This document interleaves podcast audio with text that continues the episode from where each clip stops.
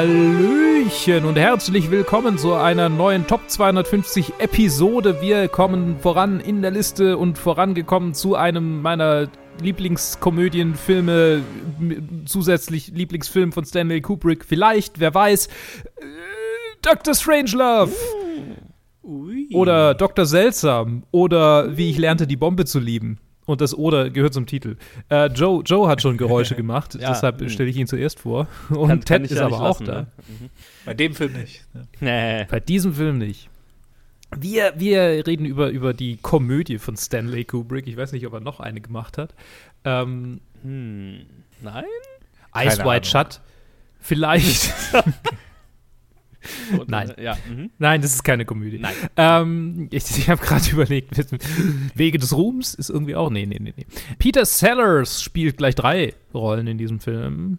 Äh, George C. Scott, Sterling Hayden, Keenan Wynn, Slim Pickens, Peter Bull, James Earl Jones in seiner ersten Rolle, Tracy Reed und noch viele mehr spielen in diesem Film mit. Und äh, es handelt, er handelt von Kalten Krieg von einer Begebenheit, einer fiktiven Begebenheit innerhalb des äh, nicht fiktiven Kalten Krieges, bei, de, bei der ein Army, äh, ein ähm, Air Force, ein Air Force äh, Offizier, Oberst, äh, ich habe ihn auf Englisch angeguckt, ich glaube, es war ein Colonel im, im, in der Rangordnung. Ähm, Ja. Ich, nee, General, Bri, Gen- Bri, Bridgen, Gen, Brig, Gen, also Bridgen, Brig, Brigadier, Brigadier General äh, Jack D. Ripper.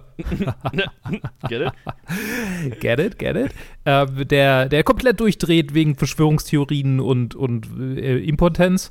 Und äh, dann, äh, und das ist kein Witz, äh, und äh, der, der dann ein, eine, einen Befehl auslöst und seine Base in völligen Alarmzustand bringt, der zur Folge haben soll, dass der Kalte Krieg zu einem warm wird und äh, dann quasi im Prinzip die, die äh, Sowjetunion vernichtet wird durch die USA. So, das ist sein Plan, weil die Sowjetunion Fluorid ins Wasser mischt. Genau. äh, Dummerweise hat die Sowjetunion, wie der ähm, russische äh, Botschafter, äh, von, ge- gespielt von Peter Bull, äh, im War Room offenbart, eine Doomsday Machine gebaut. Eine, eine, äh, ein Gerät, das im Prinzip eine Bombe zündet oder Bomben überall zündet, die, die ausreichen, um quasi die Welt einfach zu vernichten. So den, also den Nuklearkrieg dadurch zu beenden. Also quasi der Plan für diese Maschine war eigentlich, den Nuklearkrieg dadurch zu beenden, dass es sie gibt. Und wenn irgendwo eine Bombe gezündet wird, dann wird sie ausgelöst und dann sind alle tot. Nobody wins. Mhm. Was ja im Prinzip, ich meine, was ja dann so ein bisschen ein Zwischenstadium vom Kalten Krieg war. So, so ein Standoff, das, okay, wenn jetzt einer von uns schießt, dann sind alle tot. Also Ja, ne. lassen wir. Ähm, ähm, ähm, ähm, ähm, ähm, einen Moment. Ja. Oh, Ted holt ein Buch Tatsächlich heraus. ist es eine Sache, die es auch wirklich gab. Also, Oh. It's, it's not made up. Vielleicht, vielleicht zu, Okay. der, zu der Zeit schon, weil das ist alles declassified äh, aus den 50ern. Mhm. Von Uh. Daniel Ellsberg, falls, falls jemand von, als falls ihr von ihm gehört habt. Das war der, der am Ende auch die Pentagon Papers geleakt hat. Also Ich erinnere mich ja. zu der Zeit, aber äh, in dem Buch redet er noch drüber, weil er, äh, weil er Part von der Rand Corporation war, die ich glaube hier auch kurz erwähnt wird im Film, Mhm. äh, die halt auch so eng mit, äh, mit, mit dem Pentagon zusammenarbeitet. Und da geht es halt wirklich um die Doomsday-Maschine, die halt so konzipiert war, dass es halt einfach nur automatisch triggert und du kannst nichts dagegen machen. Und wie Was oft, eine super Idee ist. wie oft, äh, wie oft wir eigentlich so halt um Hadesbreite daran vorbei waren, dass die Welt ausgelöscht wurde. Holy Es, shit. äh, ja. Ja. also, ich meine, das, das also die ist- Paranoia das ist- zu der Zeit kann man sich nicht vorstellen, weil das ist Mhm. wirklich, Nee. also. Aber ja, ähm, Und äh, genau, in diesem Film ist die Paranoia auch berechtigt, weil äh, das tatsächlich funktioniert. Die Bombe wird abgeworfen mit einem äh, äh, Cowboy Slim Pickens, äh, der überhaupt keine phallische Symbolik hat, wie er da äh, äh, auf die Sowjetunion abgeworfen Einen wird, gigantischen Penis auf die Sowjetunion runterreitet. Während er rodeot. genau, die Doomsday Machine wird ausgelöst und der ehemals äh, Nazi-Physiker, äh, Professor Dr. Strangelove oder auch merkwürdig Liebe, wie, er, wie sein ursprünglicher Name war, rät dazu, dass man sich äh, Fallout äh, Wall 69-Style in, einen, äh, in einen riesigen unterirdischen Komplex begibt. Natürlich nur die äh, wichtigen und reichen Männer, ähm, gemeinsam mit den schönsten und gebärfreudigsten Frauen, die sie finden. Und alle finden es geil und dann geht die Welt unter. Ja, das, das ist der Plot des Films. Das, ja. Das ist der Plot des Films. So ein bisschen in aller Kürze. Ich meine, es gibt viele, viele, er ist sehr dialoglastig und sehr humordialoglastig vor allem. Mhm. Es gibt wahnsinnig viele quotable Moments in diesem Film. Alter. Äh, jede einzelne Rolle von Peter Sellers ist ein Goldstück. Aber auch alle anderen. Also es, ich will ihn gar nicht zu sehr. George C. Scott äh, trägt mindestens genauso sehr zum Humor bei wie er und ist, ist, ist wie ich finde, ähm, ein, ein, ein äh, oft übersehenes Juwel. Mhm. Und ich habe Trivia-Facts gefunden, die das Ganze noch viel besser machen. Aber natürlich ist Peter Sellers der, der äh, ich habe einen gefunden, der Plural ist unangebracht. ähm, Peter Sellers ist äh, trotzdem aber natürlich der Backbone hier. Und ja, es ist einfach rundum ein sehr witziger Film, den ich, wie man vielleicht gemerkt hat, sehr mag. Aber vielleicht fangen wir mal mit Ted an. Wie hat dir der Film denn gefallen? Hattest du ihn vorher schon mal gesehen? Wie sind deine Ähm, Gedanken? Ich hatte ihn davor noch nie gesehen gehabt. Also, Uh, ähm, uh, uh. das ist so komisch, weil wir haben jetzt schon, wir reden jetzt schon zum dritten oder vierten Mal über Kubrick, habe ich das Gefühl. Ja, Ich glaube mindestens zum dritten Mal. Dritten. dritten. Ähm, und Ja. einz der einzige Film, mit dem ich vorher vertraut, wirklich vertraut war, ist The Shining, den ich mehr als einmal gesehen habe. Und das auch, das auch nicht so lange her war. Ich weiß, dass ich irgendwann mal habe ich mir Clockwork Orange und 2001 angeschaut. Das ist aber auch eine sehr lange Weile her. Das heißt, über die kann, kann ich auch nicht wirklich was sagen. Und dann seine restliche Filmografie hatte ich entweder nichts davon gewusst oder halt noch nie geschafft zu sehen. Und Hm.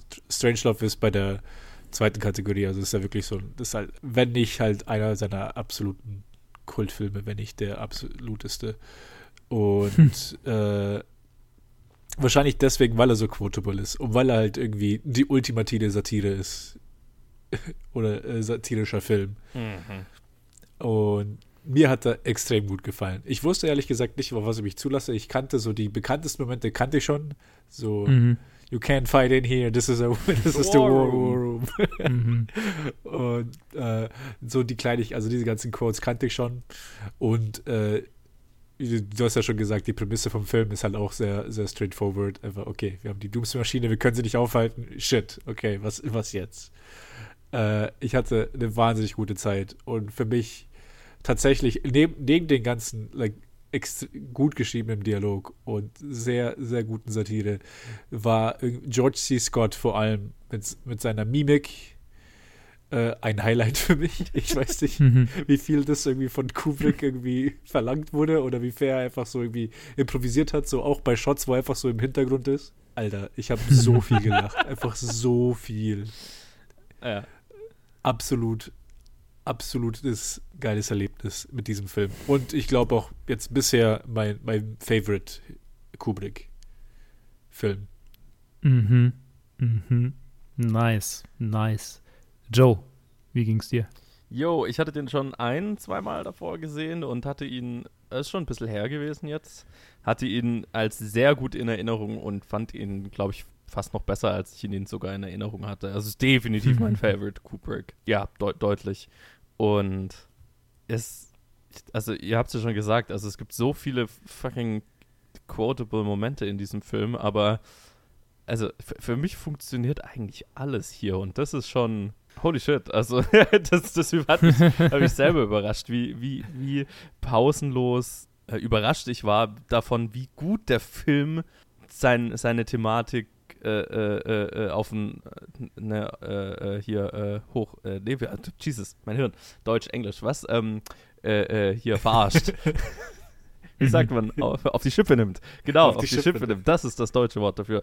Äh, Also, also wie, wie, wie klug der Film eigentlich mit, mit all dem umgeht, was er hier thematisieren will. Und, äh, also das so eine konstante Kombination aus, okay, das ist, das ist wahnsinnig gut durchschaut und gleichzeitig unglaublich lustig, ähm, was mich hier eigentlich die ganze Zeit am Ball hält. Auch wenn er, wenn er also für, für einen Kubrick-Film teilweise mega statisch inszeniert ist. Ne? Ganze Szenen, die im Prinzip in einem statischen Shot sich, äh, sich abspielen und so.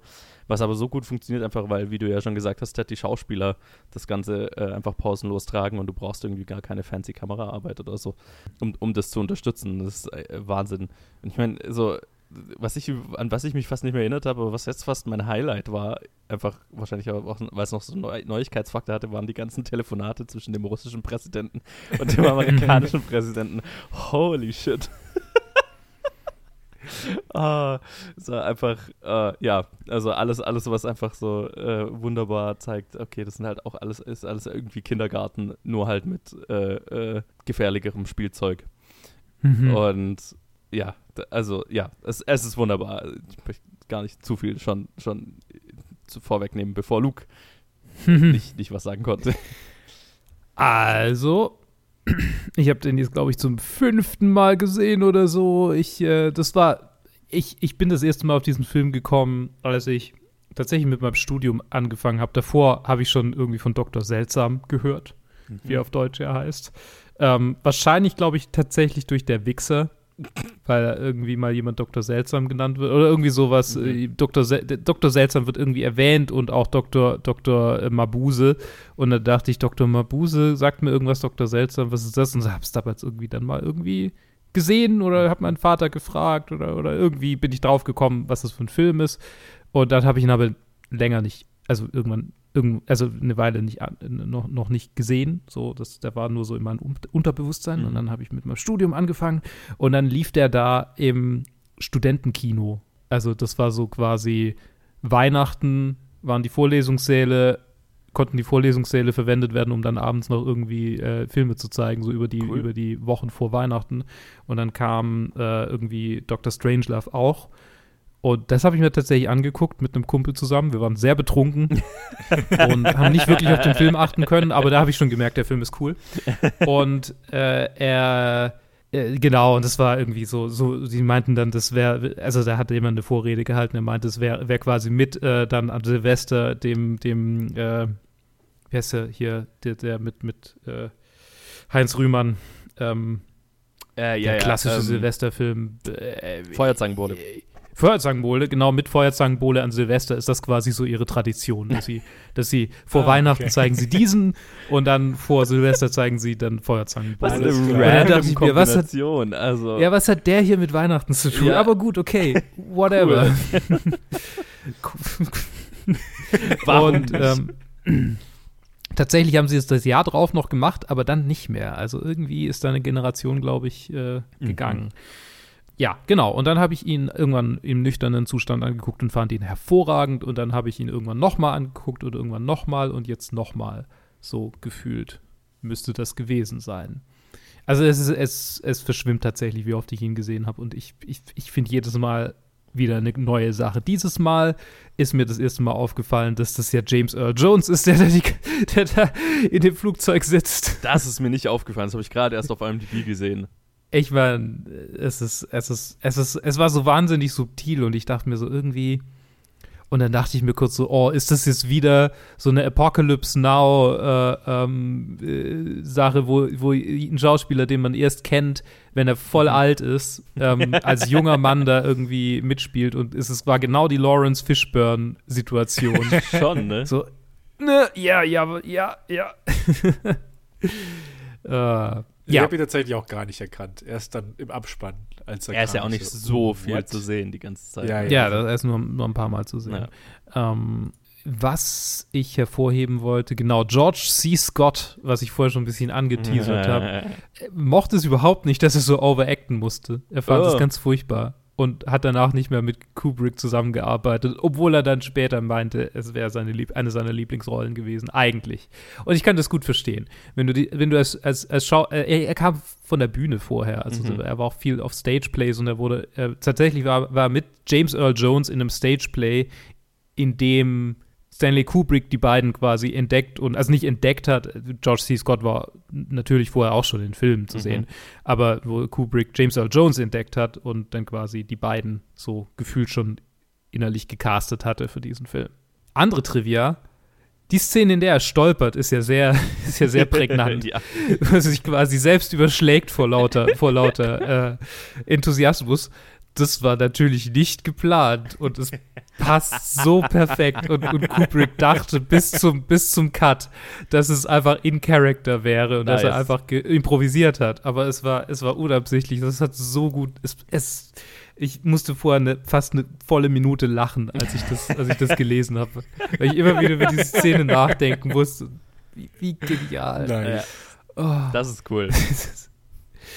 Ah.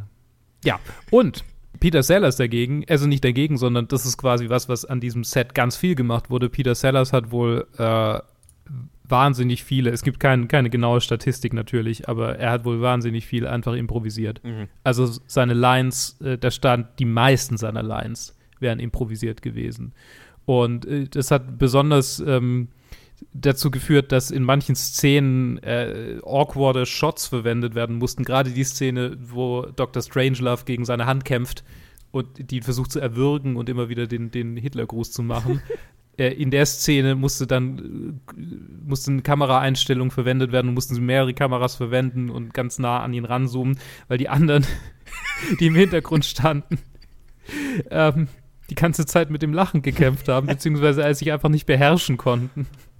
Und Peter Sellers hat sich geweigert, tatsächlich geweigert bei Stanley Kubricks ähm, äh, Wir machen 300 Takes äh, Sache so mitzumachen wie Nice. die meisten anderen dann so. Also, also ist das Maximum, was Kubrick aus ihm rausgekriegt hat, waren irgendwie so sechs Takes. Gut für ihn. Das ist, das Gut ist für ihn. die beste Trivia, die ich bisher ge- gehört habe. Das freut mich Ah. extrem. Ja. Und, und er hat tatsächlich 45 Prozent des Filmbudgets äh, als Gage gekriegt. Holy fuck. Eine Million Dollar für seine, für seine drei äh, Rollen. Und Stanley, Stanley Kubrick meinte, ah, I got three for the price of six. Ah, So, jetzt habe ich so meine wichtigste Trivia. Ich habe noch ein bisschen mehr, aber das ist so, so der kleine Einstieg in unsere Diskussion. Wo wollen wir anfangen? Ich, ähm, ich finde die Musik in diesem Film wahnsinnig prägnant. Ich weiß nicht, warum ich in letzter Zeit so gerne über die Musik rede, aber das ist jetzt so was, so der, das Outro von diesem Film, so er, Mhm. er hat ja sonst nicht wahnsinnig viel Musik, aber wie, er, Mhm. wie er aufhört, ist eigentlich die ganze Zeit eher so kalt und dann kommt dieses, dieses We Meet Again. mhm. Oh, oh, Ja, es ist, einfach- ist auch die ganze Zeit dieses. ja, oh ja. Das, ich hab, hat mich auch nicht mehr dran erinnert und wo das das erste Mal dann kam, wo dieser Flieger zu sehen ist, ich, es Oh, hat ja. instant wieder einfach, ah ja, genau, oh Ja. mein Gott, das wird jetzt den ganzen Film Das überlaufen, ich werde so einen Ohrwurm haben und ich habe seit zwei Tagen den Ohrwurm. Ja, ja. Bei mir war es, das ist mir auch prägnant hängen geblieben, vor allem das beim Flieger, weil es halt auch nur beim Flieger ist. Und das halt dann so direkt so, Mhm. ah, okay, unaufhaltsam. Halt, das ist halt so ein Marsch. So eine Marschmusik. Naja, und und sowas, dann, okay, die werden sich nicht stoppen lassen. quintessentielle amerikanische Melodie halt. Ähm, Ja, ja. When Johnny, Johnny Comes Marching Home ist tatsächlich der Mhm. Titel dieses, Ja. dieses Liedes. Und das ist wahrscheinlich der Amer amerikanischste Militärtitel ja, Überhaupt. sagen. ja. Johnny. äh, Ja, das ist äh, so ein bisschen wieder halt, äh, also wieder Valkyrenritt in Apocalypse Now, aber halt ähm, in noch Absolut, ja. satirischer. Also in Apocalypse Mhm. Now, das ist ja schon böse äh, vom, Ja. vom Satirefaktor her. Hier ist es einfach nur überspitzt und es passt wunderbar. mhm. Oh ja. Vor, oh, vor allem, je weiter wir im Film sind und dann irgendwann das Flugzeug auch noch übertrieben schnell fliegt und halt so, das ist da, immer wenn man zu dem zurückschneidet, es einfach immer absurder ist. Mhm. die, die Aufnahmen. Und, und halt immer wunderbar zu der Musik. Also, äh, ja, sehr lustig. Und tatsächlich war ich überrascht, wie, wie viel Zeit wir vor allem gegen Ende in dem Flugzeug verbringen. Also, Mhm. ich hatte mich, ich mich gar nicht mehr so dran erinnert. Also, allgemein in dem, ist, der Film hat keinen wahnsinnig komplizierten Plot und vor allem relativ wenig Plot dafür, wie lange er ist. Also, ist jetzt nicht, kein, ist kein überlanger Film, aber, äh, also, ist ein normal langer Film mit, mit an, genau anderthalb Stunden. Aber, ähm, für einen heutigen Film ist er relativ langsam erzählt, ne? Also, Mhm. weil ich hatte noch so in Erinnerung, ja, ja, also da ist ja der verrückte General und, und der Flieger und die, die, irgendjemand versuch, ver- versucht irgendwie die Basis zu stürmen und dann wird im War Room verhandelt. Ich erinnere mich nicht mehr, was sonst noch in dem Film passiert. Es passiert nicht mehr in dem Film. Der, in der ersten Minute des Films schickt er den Flieger los und dann das sind die drei Schauplätze, die wir haben. 90 Minuten lang verfolgen wir entweder, die, wie, die, wie die Basis gestürmt wird, entweder wie im War Room verhandelt wird oder was im Flieger passiert. That's basically it.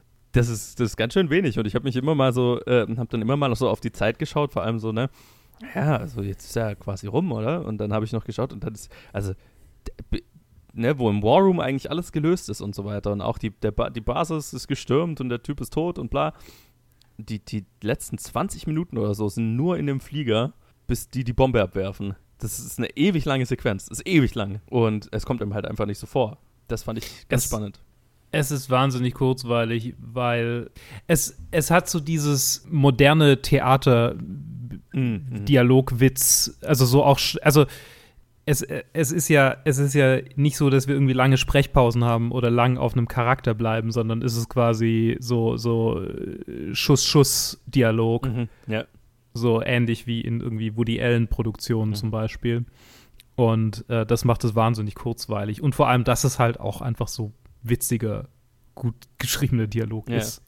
Ne, Also es ist es nicht umsonst ist es, ist es so einer der Filme, der, der, der noch mit am häufigsten irgendwie von irgendwelchen Amateurtheatern auf die Bühne gebracht wird, Ja. immer noch. Also Ah, weil es das, sich macht, einfach das so macht Sinn, ja. Das es, es funktioniert so total. gut. Es ist kein, es ist kein Stageplay, aber es ist so einfach, das zu einem Stageplay zu machen. So, da müsstest du kaum was umschreiben. Ja, total. Du hast, du hast so äh, klar definierte Schauplätze, ne? musst einfach nur einmal die Kulisse kurz rumräumen und die, die einzelnen Abschnitte sind immer relativ lang, ne? Also du kannst relativ Mhm. lang in einem Schauplatz bleiben, bist nicht die ganze Zeit am Szenenwechsel. Also es funktioniert, ich kann es mir total gut vorstellen auch.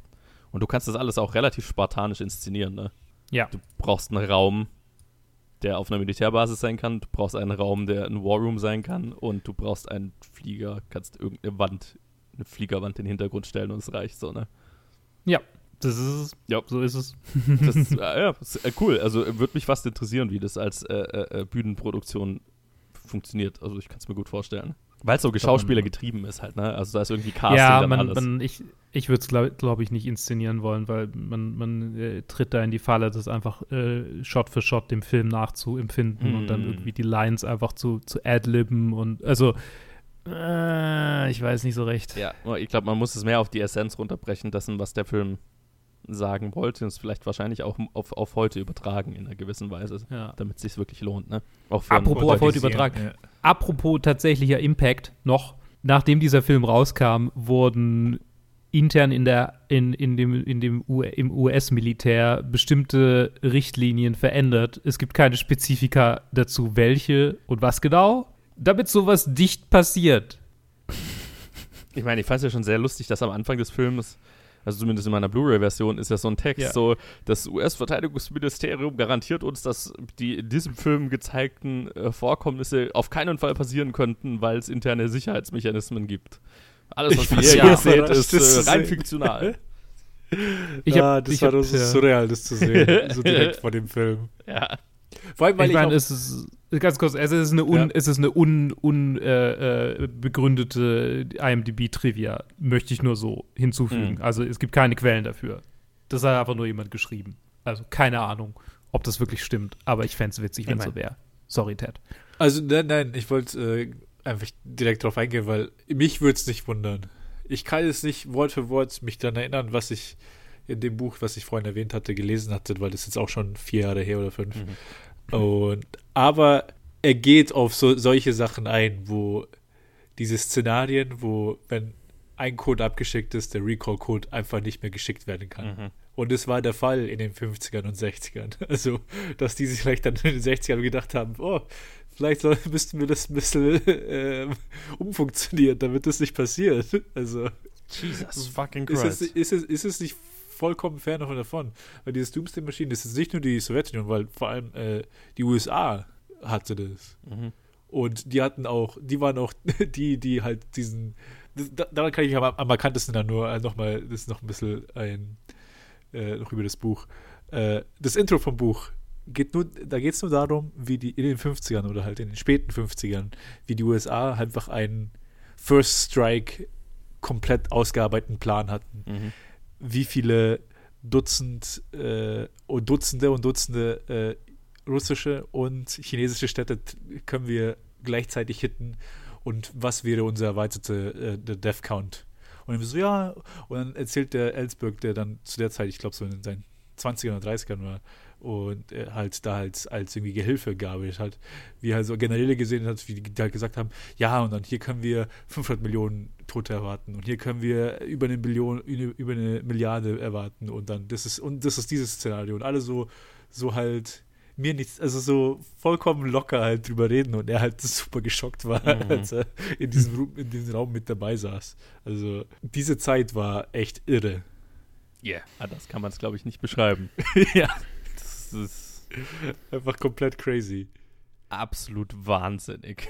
Und so auch so, ne, die, die paar Mal, wo es, also die paar Mal, also die vielen Male, wo es fast gescheppert hätte, wie oft es dann daran lag, dass halt irgendwo irgendjemand nicht abgedrückt hat. Ja, und oft, oft, mal, oft mal auf der russischen Seite, die einfach nicht abgedrückt haben, im Szenario, wo die Amis abgedrückt hätten, so, ne? Ja, ja. Das ähm, war ja ähm. dieses auch, äh, diese äh, Kuba-Krise ja. mit den U-Booten, wo, wo, er sich einfach verweigert hat. Ja. Nee, wir drücken halt, da jetzt nicht drauf. es ist so krank. Also es ist wirklich so einzelne Leute, die die, ja. die Welt retten. Ja. Im Prinzip. Ja. Das, das schon. Also kann, also kann man sich aber gar nicht vorstellen. So einfach, weil wir, also ja alle relativ, also naja, kurz danach, aber halt danach geboren sind. So, ne? Ja, ich meine, mein Opa hat einen Luftschutzbunker in sein Haus reingebaut noch. Yo. Und der hat in den 80 ich meine Mitte der 80er Jahre angefangen, mhm. das Haus zu bauen. Ja, also das war halt noch vollkommen präsent. Also noch für die 20 darauffolgenden ja. Jahre, aber ich glaube noch, ich glaube, das Extremste war wirklich so nach dem Zweiten Weltkrieg, wo dann die ja. Paranoia so richtig hochgeschossen ist. Ja, ja. Also, was eine Zeit. apropos, apropos Paranoia, das Schöne ist ja in diesem Film, kriegt man eigentlich erstmal wahnsinnig wenig von dieser Paranoia mit, weil es ist so, es ist ja so die Leute am Hebel ja. und alles ist irgendwie so ein bisschen, ja, das ist der Status quo, das ist unser War Room. Oh. Also es ist so die, die Urgency von der Situation wird ja mehr und mehr erst so im Verlauf des Filmes immer größer, aber am Anfang ist es ja sehr casual, wie sie irgendwie mit der ganzen Sache umgehen. Speziell äh, George C. Scott's ja. General, der dann erstmal mit seiner Sekretärin irgendwie schläft und, und äh, er, er, ist, ja. er ist eigentlich mein Favorite deswegen, weil je weiter im Film es geht und weil, also ne, er dann immer so äh, immer doch in diesem Spielmodus ist eine ganze mhm. Zeit lang so, ne, dass es alles ja, ein großes genau. Wargame ist mehr oder weniger und dann immer wieder so einen Moment hat, wo er, wo, wo, er dann, wo, dann, wo er dann kurz realisiert, was er da eigentlich sagt. So, ne? Ja. das ist fast das, das ist halt keine ja, Simulation. Das, das kitzelt ja. meinen makabren Humorge äh, Humorgeschmack äh, unglaublich. Äh, das ist ja das ist die Szene, wo, wo, seine, wo seine Jungs in dem Flugzeug quasi ein, ein äh, ein äh, äh, Manöver um das andere irgendwie vereiteln. So erst ja. geht der Funk nicht durch und dann, dann äh, weichen sie irgendwie den, den Raketen aus. Wo er dann so sagt, äh, äh, das sind unsere besten Piloten und die können alles. Und dann realisiert er, oh, oh, oh shit. Wir haben sie genauso ausgestattet, dass wenn sie einen Befehl kriegen, dann werfen sie auf jeden Fall auch die Bombe ab. Oh. ah, das ist so schwarzhumorig, ich liebe es. Ah, ja. ist großartig.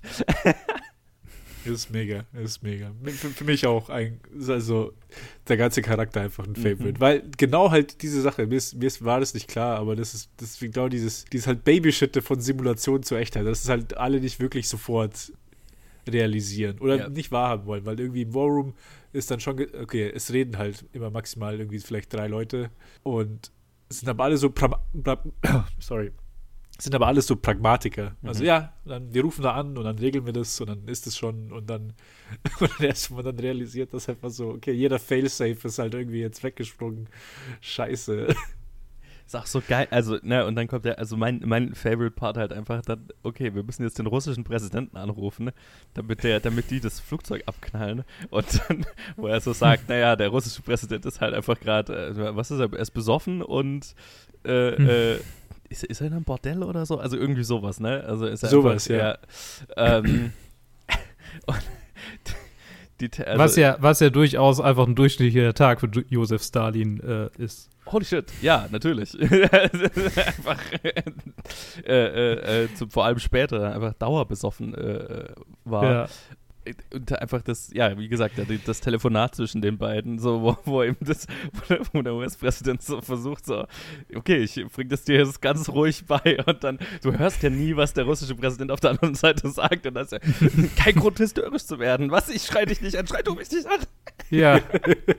also wie, so ein, wie, wie halt so ein Ehepaar. Ja. Also, ja, ja, genau. Ja, ich meine, ich meine, am besten ist diese, dieser Deal, äh, I'm, I'm, äh, I'm sorry. Yeah. Yes, you're sorry as well. We are both sorry. No, you can't be more sorry than me. I'm as sorry as you are. es ist, es ist, so, es ist so witzig und es ist so makaber, weil es halt um, um Millionen, Milliarden Menschenleben geht bei dem Telefonat. Und gleichzeitig ist es so schlau, weil es war halt einfach alles nichts anderes als ein Patty-Kindergarten-Spielplatz Auseinandersetzung, mhm. so, wenn du es wenn du's ja, runter bist. Es ist halt einfach nur äh, äh, äh, ein paar Egos, die da aufeinandertreffen, ähm, um so ein, so ein durchgeknalltes Wettrüsten überhaupt zu veranstalten, ne? Und es ist, also, ne, es ist, es ist so, es ist super dark, es ist super lustig und halt, da, da steckt überall in jedem Witz so eine Grundwahrheit drin, die ganz schön fein den, den, den, den Finger auf die Wunde legt, finde ich. Mhm in jeder Situation. Also da ist kein, keine falsche Note drin, so für meinen Geschmack. Und das ist schon, es ist schon sehr intelligent einfach. Und auch, also ich meine, es ist, ist, auch aktueller denn je, finde ich so, ne? Einfach auch äh, hier äh, mit äh, dem General, der durchgeknallt ist, hier mit äh, Sterling Haydens Charakter, der ja einfach völlig, naja, einen Ego-Trip aufgrund seiner Impotenz hat, wie wir dann erfahren, aber halt auch völlig in naja, Verschwörungstheorien und so weiter abgerutscht ist, ne? Also der in einer völlig eigenen Parallelwelt lebt, mhm. was dann so ja. Stück für Stück rauskommt, ne? Und ich meine, das ist ja aktuell, also ich meine, ne? Ja, aktueller. Ja, äh, ist, halt, ja, ist halt ein QAnon-General. Ja, total. total. Der halt ja, der, ich meine, das mit dem Fluorid im Wasser ist ja. so ein Ding, was Alex Jones äh, super, super cool findet. They're making also, das the ist so eine seiner, Genau, ich meine, das ist eine seiner, seiner Verschwörungstheorien. Ja, das ist eines seiner bekanntesten Zitate. Making the fucking frogs gay. Oh Gott, Alex Jones. Ja, also was ist halt so, okay, was wenn heutzutage einfach ein QAnon-Anhänger im, im US-Militär an einer hohen Stelle sitzen würde? Oh, ja, oh Gott. What if? Ähm, äh, wie, wie, heißt die, wie heißt die dumme Tante da, die, die Südstaatlerin Marjorie mit den Waffen? Taylor Green? Genau. What if Marjorie Taylor Green? Mhm, ja, genau. Also es ist, äh, es ist nicht, nicht unaktuell, auch wenn äh, äh wir nicht, nicht mehr dieses ähm, kalt, so stark dieses kalte Kriegsszenario haben, aber ja, ist halt anders. Ja, ja, ja stimmt. Äh, ich finde, heutzutage kann man, hat man sogar, hat man schon so ein bisschen das Gefühl, als ob es so in den neuen Kalten Krieg übergeht. So, ich mhm. weiß nicht, wie so das nächste Jahrzehnt ausschauen wird. Das ist halt, man weiß halt einfach nicht, wie, das, wie so die Welt sich entwickelt. Ja. Aber deswegen fühlt es sich auch so aktuell an. Und ich habe es auch vorhin, also ganz am Anfang auch so die ultimative Satire genannt, weil, weil du auch gesagt hast, es der drückt halt den Finger so gut auf die Wunde, weil halt auch jeder Witz auch einfach so präzise ist. Es ist halt alles irgendwie relevant. Es mhm. gibt, es ist halt nicht alles nur lustig, um lustig zu sein, sondern halt alles hat Eigentlich einen Kommentar. Und deswegen, ja, genau. Alles hat einen Kommentar. Alles äh, will was zu sagen haben, mhm. neben dem äh, dich zum Lachen bringen. Und es ist halt so beeindruckend. Das ist halt diese 90 Minuten einfach so, so streamlined, äh, so ein ich hätte halt fast gesagt, äh, so ein Streamline-Skript, aber jetzt, äh, Peter Sellers hat halt viel improvisiert ja. anscheinend. Das heißt, mhm. das ist schon sehr, sehr beeindruckend. Ja. Ich meine, da, da, das ist einfach vielleicht auch der, tatsächlich der Perfektionismus von, von ähm, Kubrick, der dann noch so ein bisschen an, an, in dem Fall was Positives, nicht der Perfektionismus, was die Szenen angeht, äh, also was, was die, was das Wiederholen angeht, aber halt so das, den, den perfekten Film machen, so. Ja. Das ist ja eigentlich, was mich hier am meisten fasziniert, also mit am meisten fasziniert, dass, wenn da so viel Improvisation drin ist, das ist ja ungefähr das Anti-Kubrick-Wort. Ja. Das ist also wenn Kubrick spannend. nicht für eine Sache steht, dann für Spontanität und Improvisation am hat mich, hat mich Hat mich auch extrem gewundert, aber ich habe nicht noch mehr Infos dazu gefunden und scheinbar, keine Ahnung, also scheinbar war das einfach so. Ja, ich meine, auch fairerweise, es gibt ja keine Frauen in diesem Film, die er damit äh, äh foltern könnte, also. Hat er einfach nicht den dran gehabt. Vielleicht. Das war so halb ernst gemeint, ne? Also ja. Ja. Das ist halt- Oder halt einfach ein Peter Sellers, der, sich, der einfach Sachen sich nicht mit, mit sich machen lässt. Und wenn er schon 55% der Gage hat, also der Produktion hat, wenn er schon das Wertvollste hier an der Produktion Das- ist, dann wird er sich auch erlauben lassen, zu improvisieren. Das mag wohl sein, ja. Also, also ich habe hier direkt ein direktes Zitat: ähm, äh, I can't do anything. I, I can't promise to do this the same thing twice, and I can't do anything more than two or three times. Mhm. Also war eine Ansage. Guter Mann. Ähm, was, was, die, was, die, äh, was die direkte Signifikanz dieses Filmes bezüglich des äh, Kalten Kriegs angeht, habe ich noch ein paar Sachen gefunden, weil der Film selbst war auch direkt beeinflusst vom Kalten Krieg in zwei, äh, in zweierlei Hinsicht. Zum einen musste eine Aerial, äh, äh, eine Second Unit äh, Camera Crew äh, bei Aerial Shots äh, äh, landen, weil sie sowjetischen Luftraum in Grönland verletzt haben. Whoops. Wow.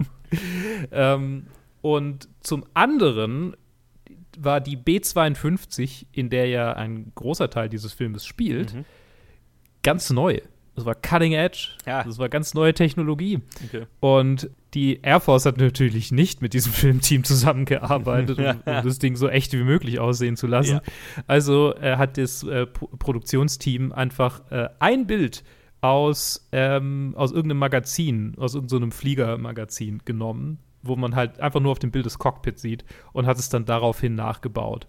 Und äh, als dann während des, äh, dem, dem, des Filmens äh, die äh, Air Force eingeladen wurde, ein paar, äh, ein paar von den Air Force-Leuten sich das angeguckt haben, meinten sie, ja, das ist absolut perfekt nachgebaut. Und dann hatte Kubrick übel, übel Schiss, dass das FBI kommt und ihm sein Produktionsteam wegnimmt. Das wäre meine nächste Frage gewesen. Okay, wo, wo, wo ist die Spionageanklage, ne?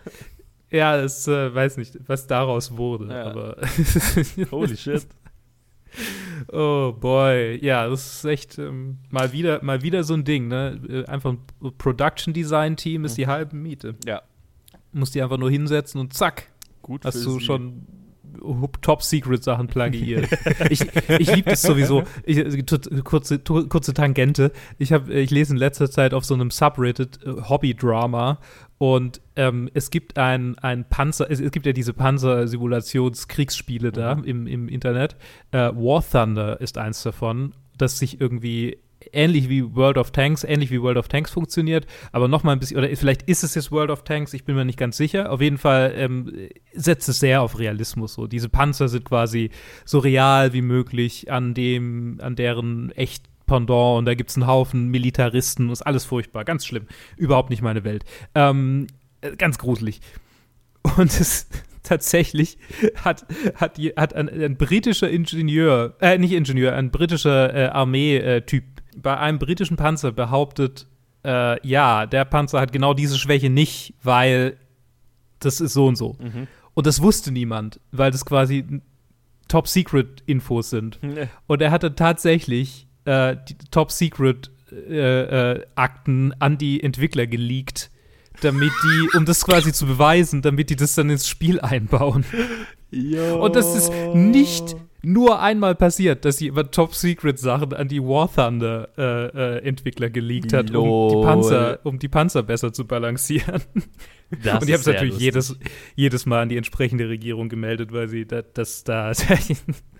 unglaublich. Crazy. Unglaublich. Ja, ich hatte ich tatsächlich gehört gehabt, dass sie auch äh, einfach immer drauf warten, bis halt irgendwas de- declassified ist und dann einfach Ja. anhand der neuen Dokumente halt alles erneuern, so damit man halt mehr Infos über, über die Panzer hat. Aber dass halt wirklich da Leute kommen mit Top Secret Dokumenten, Alter. Ja.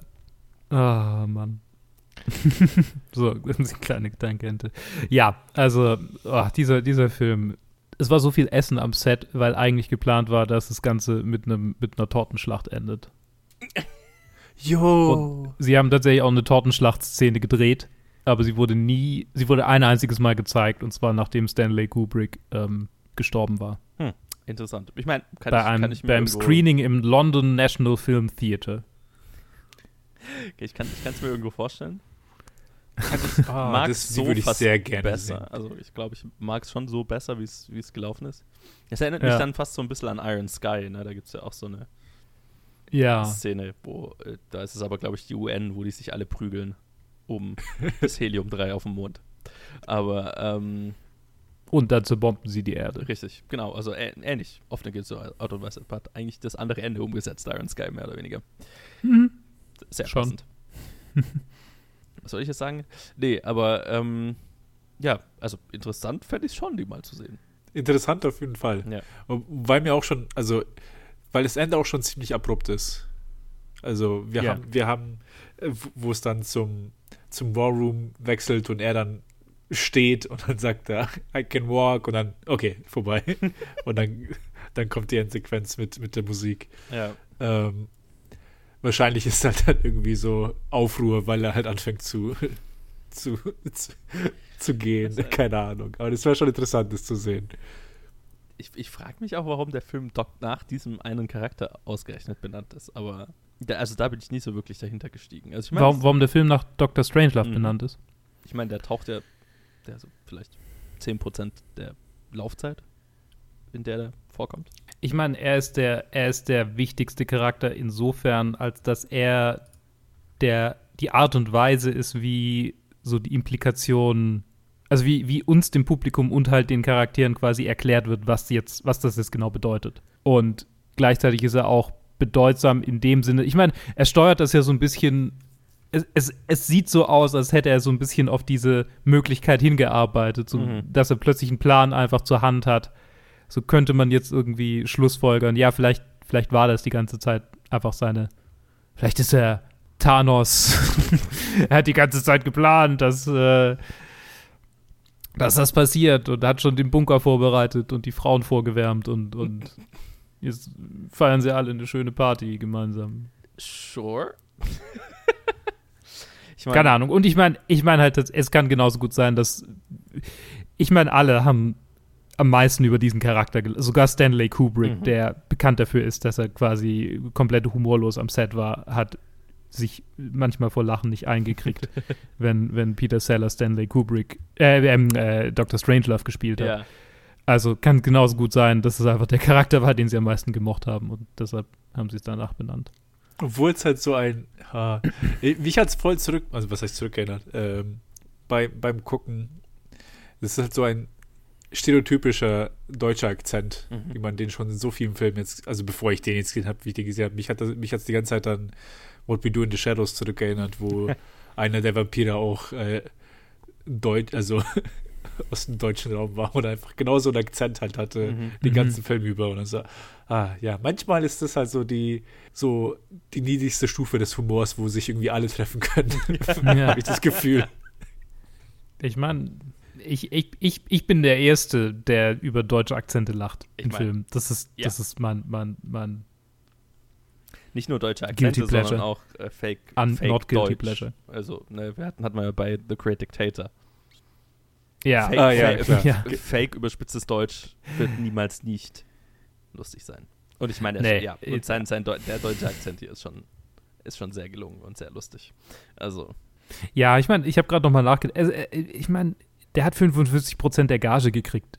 Der Film muss ja fast schon nach einem seiner Charaktere benannt werden und du kannst ihn ja schlecht Ich irgendwie How the American President had a phone call with the Soviet es, es ist schon, President. es, es ist ein guter Titel, deswegen, also, ne, äh, wenn man sich dann irgendwie, wenn es jetzt eine pragmatische Entscheidung wäre, so, ja, es ist halt ein guter Titel, dann könnte ich das total sehen. Ich, es ist nur strange.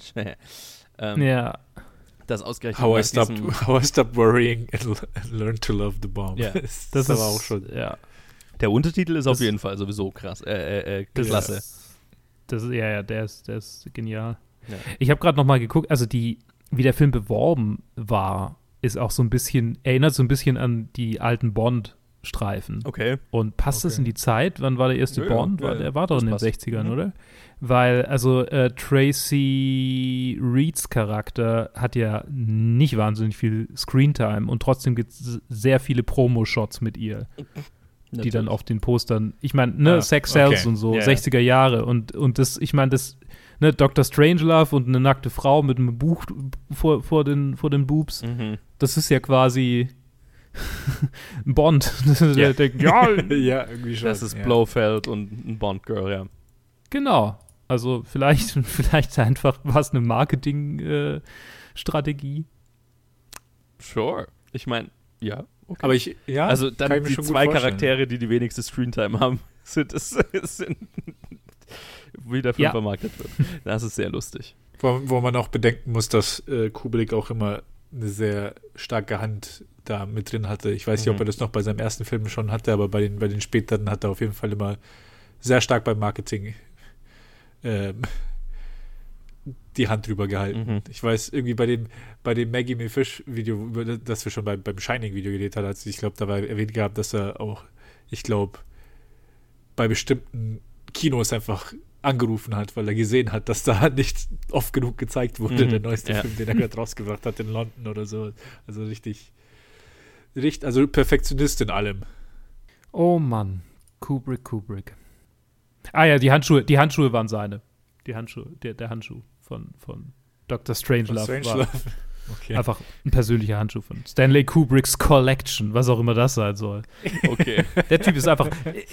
Alles, was ich irgendwie so, so an, an Titbits über sein Leben mitkriege, ist so, der Typ ist einfach ein unglaublicher Nerd. Der ist King-Nerd. mhm. King Incel. Ähm, ja, äh, King, genau. Ja, die Handschuhkollektion und die Fedora-Kollektion direkt nebeneinander. aha, schön. Ich muss halt echt sagen, ich habe einfach nur, eigentlich direkt einfach nur Bock, den nochmal anzuschauen. Ja, voll. Ich, Mhm. den könnte ich auch Weil es noch halt auch anschauen. detaillierte 90 Minuten sind. Ja. Su- Super kurzweilige 90 Minuten halt einfach. Und auch jede, also wie gesagt, ne, also ich habe ich hab vorhin so, vor, vorher so gedacht, okay, ich erinnere mich an so ein paar Sequenzen und stellt sich raus, diese paar Sequenzen sind der gesamte Film. einfach weil die halt alle so lang dauern, ne? Auch diese Erstürmung von der von der von, der Basis, ne, durch die eine Armeeeinheit oh, ja. Darüber haben wir noch gar nicht gesprochen, Ja, ja, genau, über, diesen, über diesen ganzen war der Versuch einer, einer Überleitung. Überleitung. Ähm, Sehr schön, danke. Ja, ich habe mich noch so erinnert, ja, ja, und gegen Ende, da wird dann ja diese Basis gestürmt. Das ist halt einfach, aber Anfang des Films, okay, schicken die da die, die Einheit hin und dann geht's los und dann haben wir einen Kriegsfilm und da gehen wir immer wieder zurück und dann ballern die immer noch. Und es ist halt so, es ist so unglaublich dokumentarisch inszeniert, ne? Also das kann, Mhm. das ist glaube ich auch kein, kein Zufall, äh, weil, weil der Großteil des Films ja super statisch und so weiter und da schaut es fast wie, wie TV-Footage aus. Also würde mich auch nicht wundern, wenn das dann irgendwie mit einer, keine Ahnung, so einer 8 oder 16 Millimeter TV-Kamera oder sowas gedreht worden wäre, weil äh, genauso wirkt das. Also wie so, wie so Kriegsfootage aus Mhm. dem Zweiten Weltkrieg dann oder, oder Ja, ja. frühes Vietnam oder so. Das, ja, also die, die, selbst die Szenen habe hab ich mich immer bepisst vor Lachen, weil es halt so absurd ist. Ja. Ich meine, spätestens dann, wo Colonel Guano auf, auftaucht, der That's private property. Oh ja, you, you'll have to answer to the Coca-Cola Company. Oh mein Gott. Eine der Ich besten mich einfach Lines des Films. weggeschmissen. Als Äh, ich weiß noch, als, als Jugendlicher, ich habe mich übel, übel über diesen Charakter aufgeregt, weil ich habe das so, ich habe schon so ein bisschen ernsthaft mitgefiebert. Ich Mhm. dachte so, die müssen das doch jetzt verhindern. Was ist das für ein Penner? Mhm. Ah, das gibt's doch nicht. Mhm. Ah, Das groß. ist so genial, wo er dann einfach nur über mit dem mit dem äh, über übers Telefon einfach versucht ihn zu haben und dann braucht er halt noch die, Cent, die paar Cents, die ihm noch Ja. fehlen und dann mit den Operator hat er nicht Ja. genug Geld. Can you make this change an- this call? Yeah, how do you call it? A, collect call. No, just an ordinary truck call. Was? Was zur Hölle? Was ist das? Es ist Ah. so genial. Es ist auch sehr, ich meine, damals haben es wahrscheinlich alle verstanden, fanden es super witzig. So wie wenn heute irgendwie WhatsApp-Humor in, im, Hm. also das ist ja das quasi das Pendant. Es gab bestimmt irgendwelche Nerds im Kino, die da saßen, so, äh, schon wieder Witze über, über Telefon. Mit Äh, Operator, äh, haben wir schon tausendmal äh, hab gesehen. nicht genug Geld, haha, kenn ich schon. Der, der Emoji-Humor der 60er Jahre. ha, diese Münztelefone. Am I right, kids?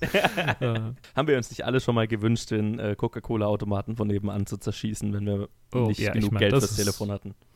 das, ist, das ist quasi Wunscherfüllung Deluxe.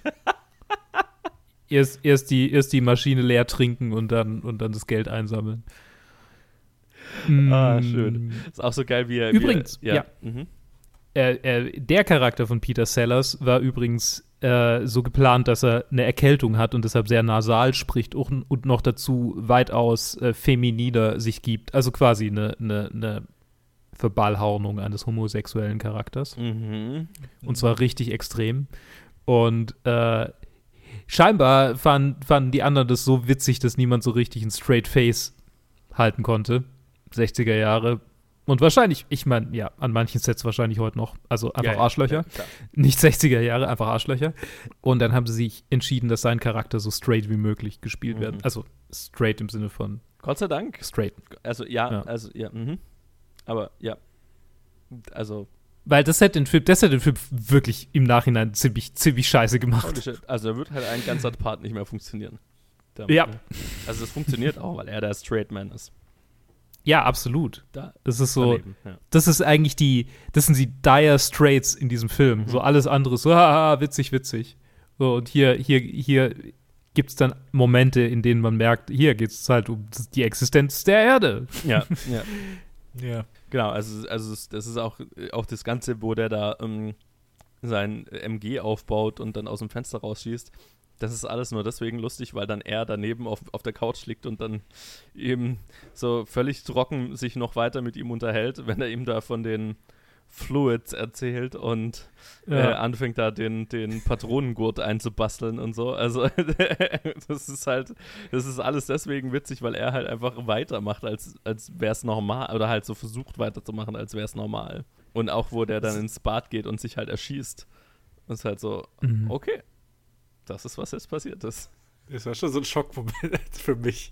Ich hatte die ja davor nicht gesehen. Ich, ich So, hatte schon oh, irgendwie in fuck. Erinnerung, dass er sich umbringt, aber ich dachte die ganze Zeit, er hüpft aus dem Fenster. Ich, aber ich glaube, das habe ich Ah. mit IT-Crowd verwechselt. Ich habe die ganze Zeit so diesen IT-Crowd, Ja. diesen IT-Crowd-Sprung habe ich die ganze Zeit erwartet, dass er halt irgendwann einfach das Fenster rausmacht. Blub. Hätte aber auch gut gepasst. Okay, das wäre ein bisschen gepasst, dann zu viel gewesen, glaube Ah, ich. Ein Tit, ein ja. bisschen zu viel. Oh Gott. Ich finde ich find auch Peter Sellers, also Peter Sellers Charakter ist so, ist so genial, weil das auch so eine, das ist halt so, wie er auf eine Krise reagiert. Mhm. So, so, so, okay, wir machen das mit und versuchen. Also, das ist ja eigentlich so der fähigste Charakter eigentlich Ja. in diesem ganzen Film. Ja. So, Der Aus- Austausch- schafft ja tatsächlich in einer absoluten Krise aus einem Wahnsinnigen noch was rauszukriegen Ja. irgendwie. Nee, schafft er nicht wirklich, aber, aber Naja, also bis. bis Er einem schafft's am Leben zu bleiben Also, äh, also er ist, er ist genau, also Ja. er ist eigentlich, wenn nicht, wenn nicht das mit dem Funkgerät passiert wäre, hätte er ja die Welt gerettet. ja, wenn, wenn nicht die Piloten so verdammt gut ausgebildet werden, dass sie auf jeden Fall ihre Bombe abwerfen, dann. Ja. oh boy. Ja. Oh Gott. Einfach Ja.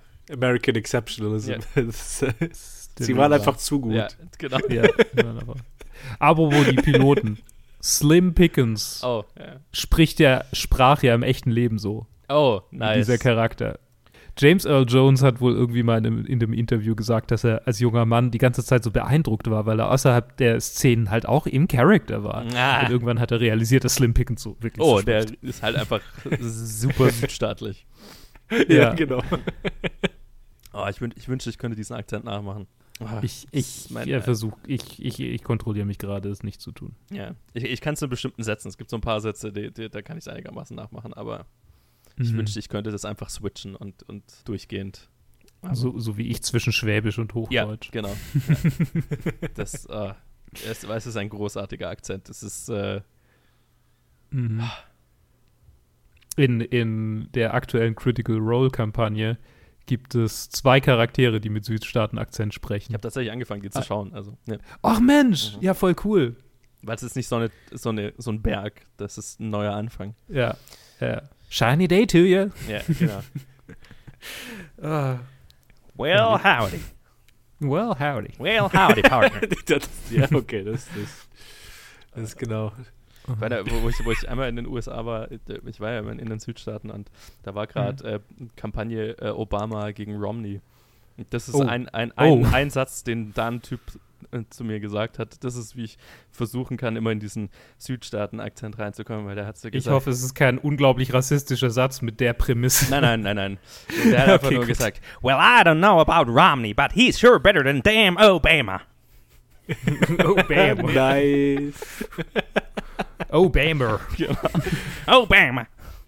Es war so Oh. richtig Ah, breit mit, mit. Chewing Tobacco im Mund und mm. und, Mm. und hat, er, hat er danach ausgespuckt. naja, nicht direkt, aber schon im, im Laufe. Na, aber äh, so, so den Satz, den kriege ich immer hin und dann, aber ich kann es dann nicht übertragen auf, auf mehr und dann irgendwann wird's fake. Der hat sich einfach so eingebrannt. Ja. Das ist so wie ich mit meinem Wiener Satz. Ich kann einen, einen Satz im Wiener Schmäh Okay. und sonst, sonst nichts. Na, jetzt musst du auch sagen. Ja. Ach so, entschuldigen Sie bitte. Wissen Sie, ob in einer Senfsoße Raum drin ist? Die doch Situation genau erzähle ich in einer anderen? Podcast-Folge. Ah, das Oh. Dialekthumor ist halt einfach, ist, ist einfach was anderes. Ich weiß nicht. Ah, das ist gut. Ja. Ist gut. Weil die Amis haben, also äh, die englischsprachige Welt allgemein hat so wenig klar definierte Akzente. Ne? Also du hast halt Ja, auch in ja. den USA, du hast so leichte regionale Differenzen, aber äh, ja, der einzige, der so richtig raussteht, ist eigentlich der Südstaaten-Akzent. So richtig breites Mhm. Redneck-Südstaaten. Naja, und, und Michigan. Äh, nicht Michigan. Ähm, äh, wo kommt Red Letter Media her? Wisconsin. Wisconsin. Es, er, er hört sich so. Er ist, er ist so einzigartig, weil er nicht so. Also, ja, keine Okay. Ahnung. Ich meine, es gibt schon. Es, ich meine, und, und wenn, ich, wenn hier so, so New Yorker Akzent, aber ja, aber ich das meine, sind der halt die, die, okay, die, so- die sprechen dann so ein paar Sachen, also ziehen ein paar Vokale anders lang oder so, aber es ist halt nicht so, Ja. also im deutschsprachigen Raum hast du ja so richtige Unterschiede. Eigene eigene Wörter Sprachen fast schon. eigene Sprache. Das hast du halt Ja, eigentlich also- nicht. Nee. so, so altbayerisch, so Mhm. irgendwo hier, irgendwo in Bayern, in irgendeinem kleinen Dorf, da kannst du hinfahren und die, die Leute Ja. wirst du nicht verstehen. Ja. Ich glaube, das ist halt, Amerika ist da was Besonderes. Ich glaube, in Europa hast du das überall. Ja, weil es halt einfach auch nicht Also, diese ganze die Historie von Dorf zu ne? Dorf, dass einfach Leute einfach anders sprechen Ja. und Ja. anders Wörter benutzen und alles Gott. mögliche. Vor allem mal quer durch Schottland durch. Ja. What? Ich habe ihn auf. Äh, ich liebe diesen Film, ist mein Fazit. Ich auch, ich auch. Guckt ihn euch an. Er ist großartig, nicht ist der beste Kubrick. Punkt. Stimme ich zu. Ja, ich auch. Tatsächlich. Ich auch. Deshalb habe ich ihn auf Platz 17. Ah, ich auch. Witzig. Ah, ich auch. Wa- wa- Ah, wie cool. Wie unwahrscheinlich ist das denn bitte inzwischen? Alter, wahrscheinlich Das sind alle ist davor und total- zurück sind andere Filme. Ja, genau garantiert. Aber what? Total crazy. Ich habe ihn, ja, äh, unter, unter Goodfellas über Lion King. Ja, Lion King ist in meiner Top 20 immer noch. Ja, ich habe ihn unter Apocalypse Now und über Pulp Fiction. Nice. Ah, bei mir ist er unter Kuckucksnest und über Paths of Glory. A Path of Glory ist 19 dann bei mir, ja. Also auch direkt Ja, bei mir 18. Ja. ist auch, ja, Ja. ich, Geil. Und Kuckucksnest ist 20. Also wir haben schon noch Sachen sehr ähnlich teilweise. Aber es Mhm. äh, geht, glaube ich, immer weiter auseinander. Es ist schon, die sind schon ziemlich unterschiedlich Ja. geworden, würde ich sagen. Sehr. ich glaube, unsere Top 10 ist immer, hat schon ihre Eigenheiten, aber dann, was wir 10 to 20 reinpacken, ist dann immer relativ ähnlich, weil es dann so immer so, okay, das sind jetzt nicht meine Favorites, aber ich weiß, die gehören da Ja, ganz oben mit dabei. Ja. äh, ja. Ja. Vielen Dank, dass ihr dabei wart. Sehr gerne. Die Folge war sehr cool, sowohl den Film anzugucken als auch über ihn zu reden. Mhm. Also, ohne jetzt sagen zu wollen, dass die anderen Folgen nicht so cool sind, aber die war schon sehr cool. Ähm danke, dass ihr, danke, dass ihr zugehört habt, liebe ZuhörerInnen. Ich hoffe, äh, falls ihr den Film gesehen habt, äh, lasst, uns doch, lasst uns doch wissen, ob ihr ihn genauso gut fandet wie wir oder, äh, oder nicht. Und wenn nicht, dann tut es mir leid. Äh, und äh, wir Okay. hören uns äh, dann nächstes Mal wieder, wenn wir nämlich über einen Film reden, über den wir schon mal geredet haben. Ey! Weiß gar nicht mehr, was nächstes ist. Ja, äh, Prinzessin what? Mononoke. Ah, Mononoke oh, oh, aha. Das ist Ja, und danach kommt her. tatsächlich Joker. Oh boy. Joker und dann Old Boy. Oh. Joker und dann Oldboy. ich meine, Joker und dann Oldboy, das, Oldboy, das passt zusammen. Ja, es passt zusammen, aber es ist trotzdem Verbrechen. Ja, das, da keine Frage. Oh. Ah, cool, Übrigens, ach, das haben wir noch nie. Ich hab, wir haben es noch gar nicht erwähnt. Ich habe ich hab nämlich so einen Artikel gefunden, warum ähm, Shawshank Redemption oben gelandet ist, ganz oben. Hab Oh. ich, das habe ich in random Ah. in unserem Slack gepostet, Das aber ich glaube, das hat niemand gesehen. kommentiert. Ah, hat Ähm, ich, ich, Das waren die großen IMDb Wars von 2008. Das habe ich nämlich in diesem äh, äh, äh, Hobby-Drama-Subreddit gefunden. Die IMDb Tatsächlich- von tatsächlich ist es 2008, dokumentiert. geil. Genau, äh, 2008 kam ja Dark Knight heraus. Ja.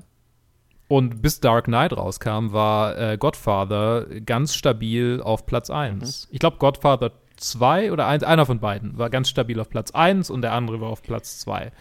Äh, und dann kam Shawshank Redemption auf Platz 3. Okay. Als Dark Knight rauskam, gab es einen ganzen Haufen Fanboys, die den auf Platz 1 gewotet haben. Mhm. Was natürlich den Alteingesessenen nicht gefallen hat. Sie haben ganz viel, es gab ganz viele neue Accounts, die haben sich dann neue Accounts angelegt, um äh, äh, Dark Knight auf Platz 1 zu voten. Ja. Und die alteingesessenen IMDb-Boys haben dann äh, Dark Knight runtergevotet mit Einser-Bewertungen und versucht, äh, Godfather oben zu halten, sodass die Batman-Crowd zurückgeschlagen hat und Godfather runtergevotet hat mit Einser-Bewertungen. Deshalb haben die so wahnsinnig ausschlagende Zehner- und Einser-Bewertungen. Und letztendlich der Film, der dann dadurch profitiert hat, war Shawshank Redemption. Weil den einfach niemand, niemand von den beiden, von den beiden Gruppen interessiert hat. Und der ist dann auf Platz 1 gelandet. Das während ist Godfather und dann. Godfather 2 und dann Dark Knight. Das Nice. ist super, super witzig. unser unser äh, kleiner IMDb-Trivia-Fact Geil. Sehr geil. der Woche. Ja, So, das, also, genau. Ne, ja. So, so ja, viel zu den ja, nee, muss man nichts dazu. Bewertungen Es, ist- es auf IMDb. ich ich finde tatsächlich, Dr. Strangelove ist der beste Film, um das anzusprechen, weil was ist IMDb anders als ein großer Kindergarten, bloß ohne Nuklearwaffen? Oh, shit.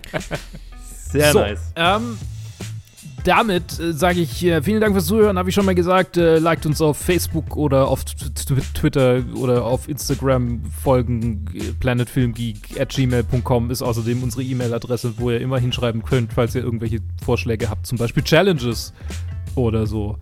Wir hören uns nächstes Mal mit Prinzessin Mononoke. Bis dahin, äh, bleibt doch genauso determiniert und äh, äh, obrigkeitstreu wie Dr. Strangelove. Tschüss. Bye. Mir ist eingefallen, dass ich determiniert schon mal gesagt habe. Durchaus.